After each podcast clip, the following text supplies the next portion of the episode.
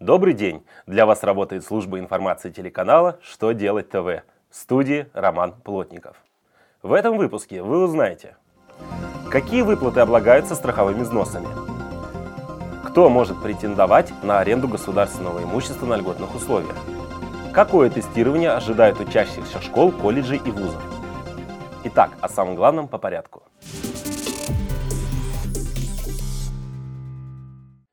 Пенсионный фонд и фонд социального страхования подготовили ответы на ряд вопросов, касающихся уплаты страховых взносов. Если обобщить материалы данного обзора, то можно выделить два основных разъяснения. Первое. С 2011 года все выплаты работникам, которые осуществляются на основании коллективных договоров, включая компенсацию стоимости путевок, оплату лекарств, лечения и тому подобное, подлежат обложению страховыми взносами в принятом порядке – и второе. Затраты на услуги, которые предоставляются в вип-залах аэропортов, деловых центрах и других подобных местах, не признаются в качестве обязательных расходов на командировки. Поэтому суммы компенсации этих расходов работникам также должны облагаться страховыми взносами. Таким образом, позитивных разъяснений для работодателей данный обзор двух ведомств не содержит.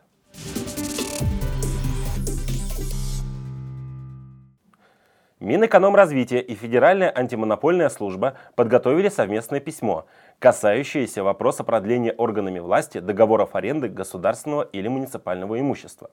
В частности, отмечено, что для субъектов малого и среднего бизнеса, а также социально ориентированных некоммерческих организаций законодательством установлены особые условия предоставления имущества – Заключая с такими арендаторами договоры на новый срок, владельцы казенного имущества вправе применять льготные ставки арендной платы, отличные от рыночных. Такая поддержка может быть осуществлена в отношении аренды земельных участков, зданий, строений, сооружений, нежилых помещений, оборудования, машин, механизмов и другого имущества.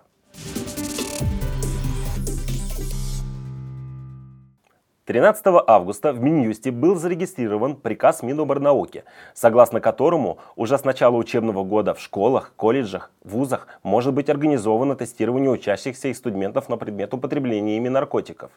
Для этого необходим приказ директора образовательной организации, который утвердит порядок тестирования и ответственных за это мероприятие преподавателей.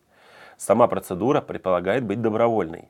Те учащиеся, которым уже исполнилось 15 лет, должны будут дать свое письменное согласие, чтобы в ней участвовать. За более молодых учеников это должны сделать их родители. Результаты тестирования будут передаваться в соответствующие органы власти, курирующие сферу образования.